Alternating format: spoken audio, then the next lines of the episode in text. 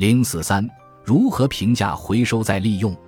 回收再利用是企业策略。在持续采访的过程中，我仲村与藤田记者不断遇到一个问题，那就是应该如何评价对废旧服装的回收再利用这一做法。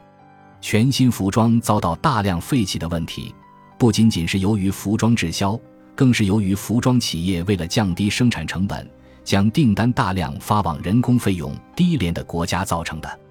这种由结构性问题所导致的全新服装遭到大量废弃的情况，如果长期持续下去，将引发严重的问题。相信许多人都会认同这一点。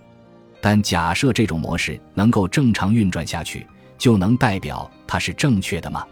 上文中我们介绍过，最近许多服装企业都展开了废旧服装回收活动。不过，与德国等国家相比，日本的废旧服装回收率仍旧不高，相当一部分废旧服装都被当作可燃垃圾，最终付之一炬。企业回收废旧服装进行处理，固然可以看作是一种对资源的有效利用。然而，这同样是他们销售新款服装的策略。他鼓励消费者抛弃衣柜里的旧服装，并有效地消除了人们心中的负罪感。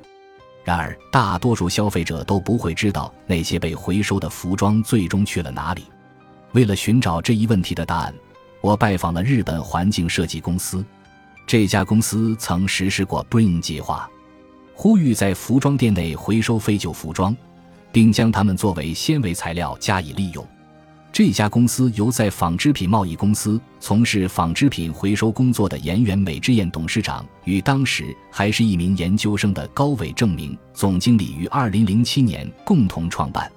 该公司凭借先进的技术，将回收后的聚酯纤维溶解、提炼，最终还原为聚酯纤维的原料——聚酯树脂。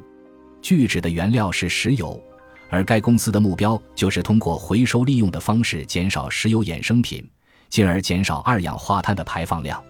到目前为止，已经有包括无印良品、巴塔哥尼亚等多家服装企业，以及大丸松板屋等约七十多家公司加入该计划。分布在国内的回收点也增长至三零零零多家。